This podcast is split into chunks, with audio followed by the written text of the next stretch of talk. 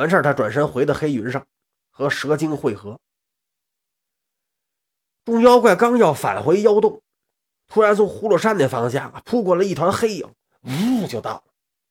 等离近了，众妖怪才发现呀，来的是个巨型的山鹰。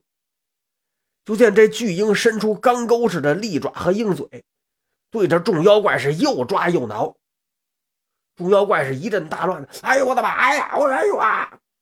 小妖们是连滚带爬，哎，大王救我呀！哎呀，哎呦！这时候，那右将军飞氏蝙蝠妖腾身而起，来战巨鹰。他也是天上飞的呀。就见他大吼一声：“你这孽畜，休得猖狂，吃我一枪！”说罢，他是举枪就刺，和这巨鹰站在一处，俩人打了三十几个照面。这蝙蝠妖就有点盯不住劲儿了，一个没注意。让巨鹰一嘴嵌在右眼睛上头了，啊！日，扑通！当时掉在地下就给摔背过气去了。蛇精一看，赶紧拿出主意来。他刚要做法，就见那巨鹰一展翅飞走了。众妖怪一看他走了，哎，这才长出一口气，救起那蝙蝠妖，把他跟那蟾蜍怪放在一块准备抬回去治疗去。这回一看呢。这俩将军乐得大了，左将军瞎了左眼，右将军瞎了右眼，成了一对独眼龙了。蛇蝎二妖是哭笑不得。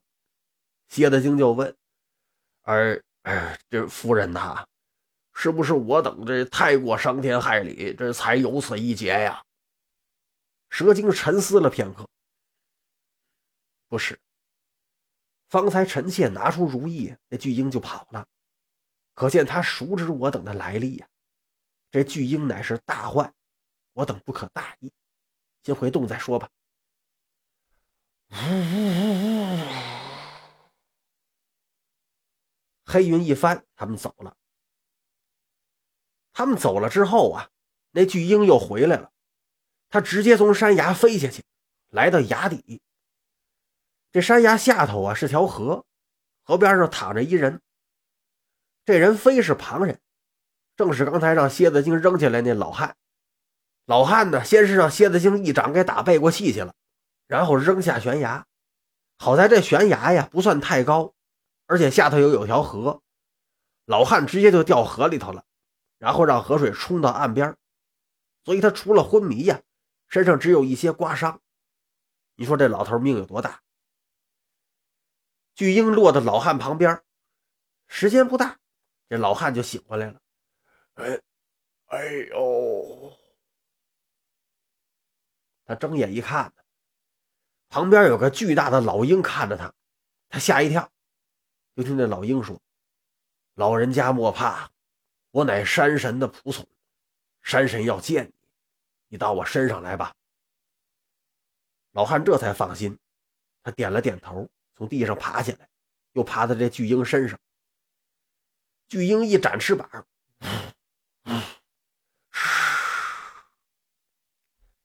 带着他是离地而起。时间不大，就来到葫芦山。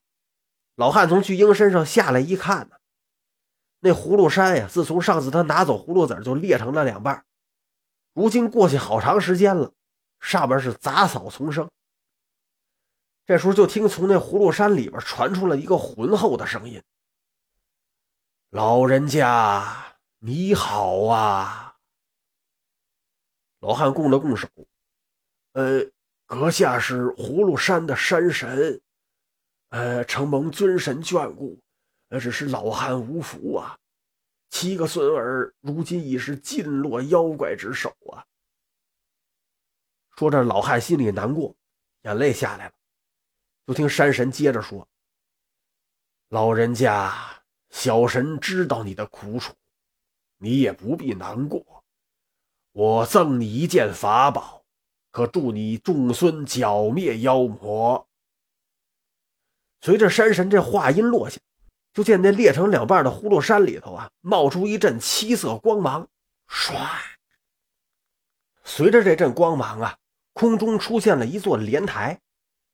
这莲台出现之后，慢慢的飘向老汉。老汉把手张开，啪嗒，这莲台就落在老汉的掌心里头。